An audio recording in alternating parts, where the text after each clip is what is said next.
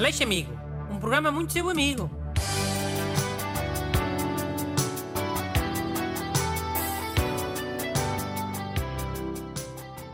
Bom dia.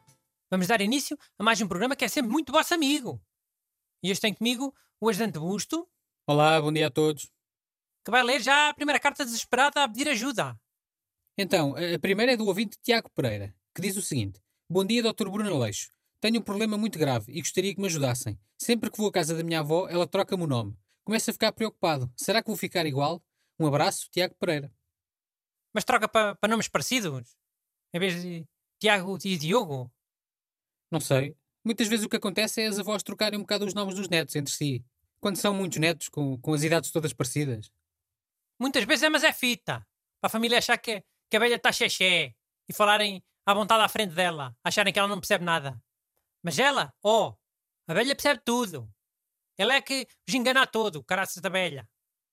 Bem, sim, mas o, o, o Tiago parece estar preocupado é com a possibilidade de também começar a trocar os nomes, quando for mais velho. Ah, sim. Tiago, pá. Pois, eh, em princípio vais ficar igual à tua avó. Igual a pior, vá. Eu diria pior. Bastante pior. Mas porquê é que achas que vai ser pior? Pá, porque o Tiago se alimenta mal, de certeza. E tem uma vida sedentária, sempre alapado em sofás e cadeiras, a, a mexer no telemóvel. E, e a avó dele comeu couves e verduras a vida toda. E andou-se a achar batatas. Se ela agora confunde os nomes na mesma, achas que o Tiago não vai confundir? Depois de várias décadas a comer porcarias atrás de porcarias, tudo cheio de açúcar e de corantes e sentado no sofá e... Ah, não que não vai. Sim, ok, isso até faz algum sentido. O nosso modo de vida menos saudável pode Por contribuir. isso, respondendo diretamente à pergunta do ouvinte Tiago, sim, vais ficar pior do que a tua avó. Até porque acho que há fortes probabilidades da tua avó estar a fingir que, que confunde, não é? De ser tudo uma estratégia. Tu, quando fores velho, certeza que vais confundir sem ser a fingir. Graças a essa vida de langão que tu levas. Pronto, próxima carta a pedir ajuda, vá. A segunda carta é do ouvinte A. Quintino e diz assim: Olá, Sr. Aleixo. Trabalho com um indivíduo que se chama S. Uria. Omiti o primeiro nome para sua proteção. É uma pessoa muito ativa nas redes sociais, mas sempre que eu e os meus colegas queremos falar-lhe por telefone ou SMS, nunca nos atende, nem devolve a chamada. Nem tampouco responde às mensagens. O que fazer para o tornar mais contactável? Obrigado pela vossa atenção. A. Quintino. Pá, para já é preciso ver aqui uma coisa. A culpa de muita gente não atender o telefone é das pessoas que estão sempre a telefonar. eh, Por tudo e por nada. Para fazer conversa. E é por causa dessa gente que muitas pessoas normais ficaram com nojo de atender o telefone. Nojo. Que exagero. É exagero nada. O telefone é, é das maiores cruzes do século XXI. Olha que ainda faltam quase 80 anos para acabar o século, mas aposto já aqui com quem quiser. Na tabela das maiores cruzes do século XXI, atender o telefone vai fazer pelo menos o terceiro lugar. Sim, ok, mas o ouvinte A. Quintino. Queres apostar? Que atender o telefone faz pelo menos terceiro lugar? Não quero apostar, não. Ah, então cala-te. Não venhas para aqui defender as pessoas que estão sempre a telefonar. Então não há solução para o A. Para fazer com que o amigo S. Uria fique mais contactável? Hum. Ah, para ele ligar de volta é, é mandar uma mensagem a dizer liga-me urgente, aconteceu uma grande desgraça. Pois ele em princípio liga logo, não é? Não aconteceu desgraça nenhuma, mas pronto, foi só um truque para ele ligar. Oh, pois, e, e esse truque ia funcionar quantas vezes? Entre 3 a 7 vezes. Depende da burrice da pessoa. Mas a mensagem tem que falar sempre uma desgraça, hein?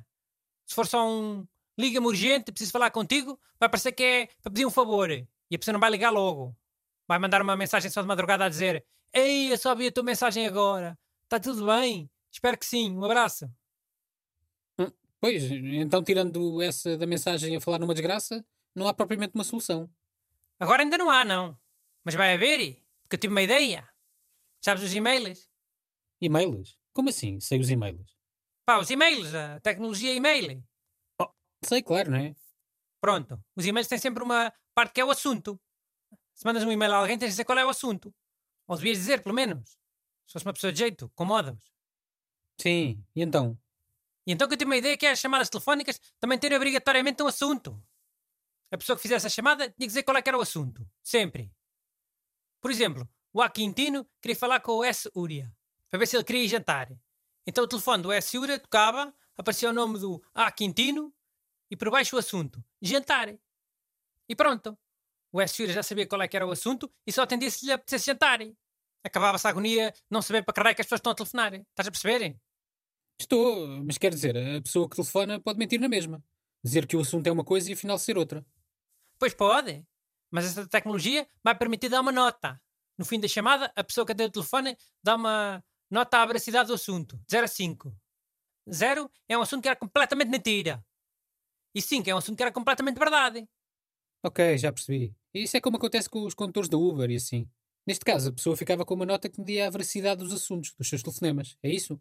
Exatamente. Se o A. Quintino telefonasse ao S. Uria com o assunto de jantar e a nota dele fosse só 2 ou 3, então o S. Uria já sabia que era, que era mais provável ser uma mentira. E que o A. Quintino queria era chatear com outra porcaria qualquer. Para falar da vida ou caraças.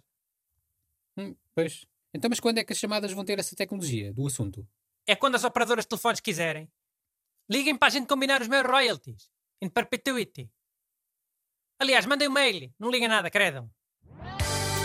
Mandem as vossas perguntas para brunaleixo.rtp.pt Aleixo Amigo.